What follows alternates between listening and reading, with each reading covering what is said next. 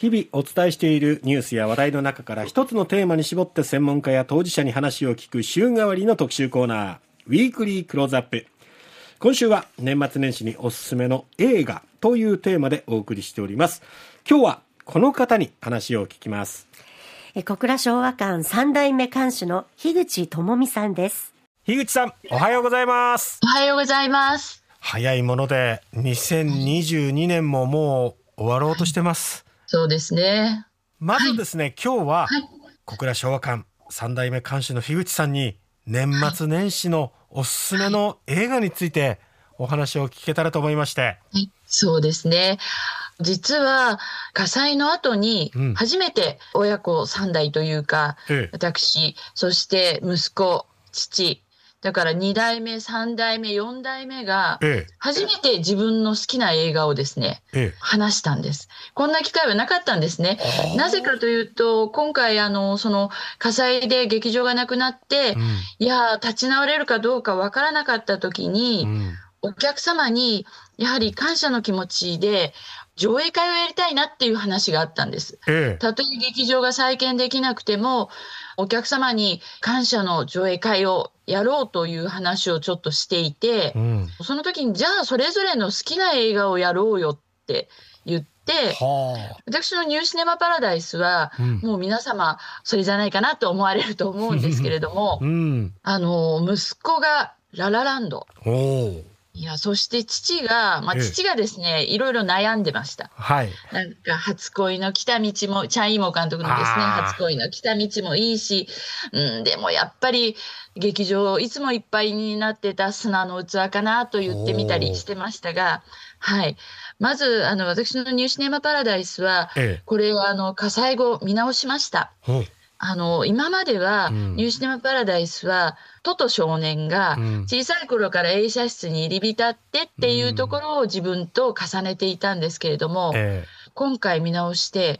映画館が火災で焼けるんですね。はい。あの場面は中で上映をしてなくてというか劇場の中に向いて映写技師が映写をしてたら割と早く止められたかもしれないけど外の屋外で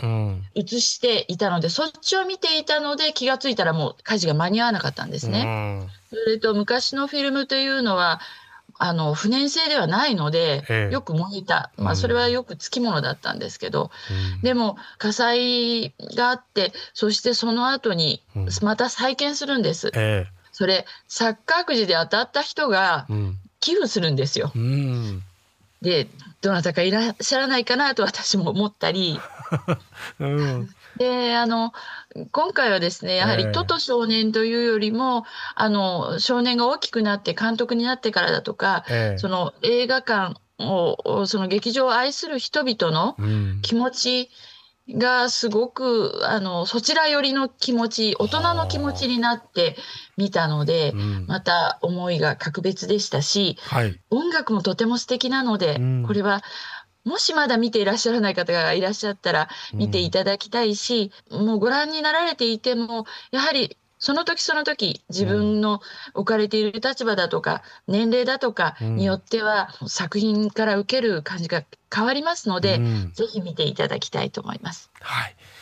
そして、ララランド、息子のララランド、ええ、これは私やったと思ったんですね。私も大好きな映画で、え、これ、あの、昭和館で上映した時には、うん、ダンサーの方がたくさん来ていただいて、映画が終わったら、またその最初の音楽が鳴り出した時に、劇場内にお客様と一緒に座ってた人たちが急に踊り出すんですね。へはい。そういうあの演出をして、はい、スクリーンに映画を流しながら、そしていろんなところから出てきた、えー、ダンサーの方たちが舞台に立ってっていう映画で、はあ、そしてそうなんです。この映画ってラストはシェルブールの雨傘を思わせる。うん生きれなかった人生を、うん、あの仮想で生きるという話なので、ええ、これもですね、あの、いろんな作品とですね、ララランドはシェルブールだけではなくて、ロシュフォールの恋人たち、うん、そういう映画、いろんな映画に対してオマージュがあるので、ええ、これを息子が選んだということは嬉しかったですし、うん、この映画、いろんな世代のおじいちゃま、おばあちゃまと、そしてお孫さんも一緒にご覧いただいて、楽しめる映画だと思います。はい幅広い世代に楽しめる映画ですし。そうですね。あと、色彩も綺麗ですよね。はい、そうですね。本当あの、オープニングから目を奪われますね。うん。さあ、そして、お父様が選ばれた作品。はいそうなんです。もういろんな作品を選べないってまず言ったんですね。ですよね。そうよね、と思いましたけど。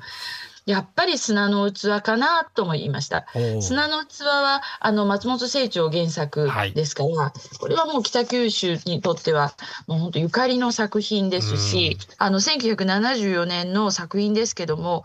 これ本当に何度上映してもお客様がいっぱい入ってくださった。ええ、そしてあのこれ、えー、去年アートシネマというものを昭和館でもやりました。ええ、20作品以上の、えー、北九州ゆかりの原作者の作品を上映したんですけれども、ええ、やっぱりですね、お客様が一番多かった作品がこの砂の器だったんです。うん、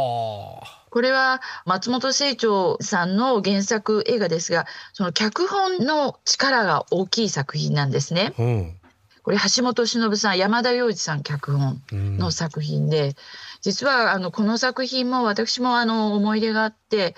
もちろんあの松竹さんの作品なんですけれども上映をする前に、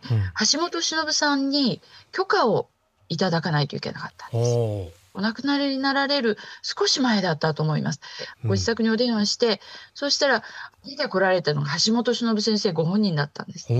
で、どのぐらいのキャパで上映するんですかとか、えー、そして1日何回上映するんですかとか、いろいろこう質問されて、分かりました、はい、では大切に上映してくださいっておっしゃっていただきました。そういう思い出のある作品でもあります。ですが、これも、あの、映像の力と、そして音楽。ええこれも素晴らしい。やはり、どの作品、あの、まあ、3世代が選んだ作品、どれも、やはり映像の力、そして音楽の力。うん、その2つが、あの、本当に兼ね備わったというか、うん、皆様にご覧いただいて、お聴きいただいて、楽しんでいただける作品だと思います。という今回は小倉昭和館の樋口さんにおすすめの作品を挙げていただいたんですが、えー、8月の火災の後、まあこのきっかけにして親子3代でおすすめの映画好きな映画について語り合ったっていうことから今回3作品挙げていただいたんですね、そういう機会が今までなかったっていうのも意外なエピソードでしたけどね、ね。うん、まあこういった挙げていただいた作品をこの年末年始過去作品ですからね、はい、あの触れることは容易かと思いますので DVD 借りるなどしてご覧になってみてはいかがでしょうか、明日は旦過市場での火災、そして今後の小倉昭和館再建に向けてのお話を伺っております。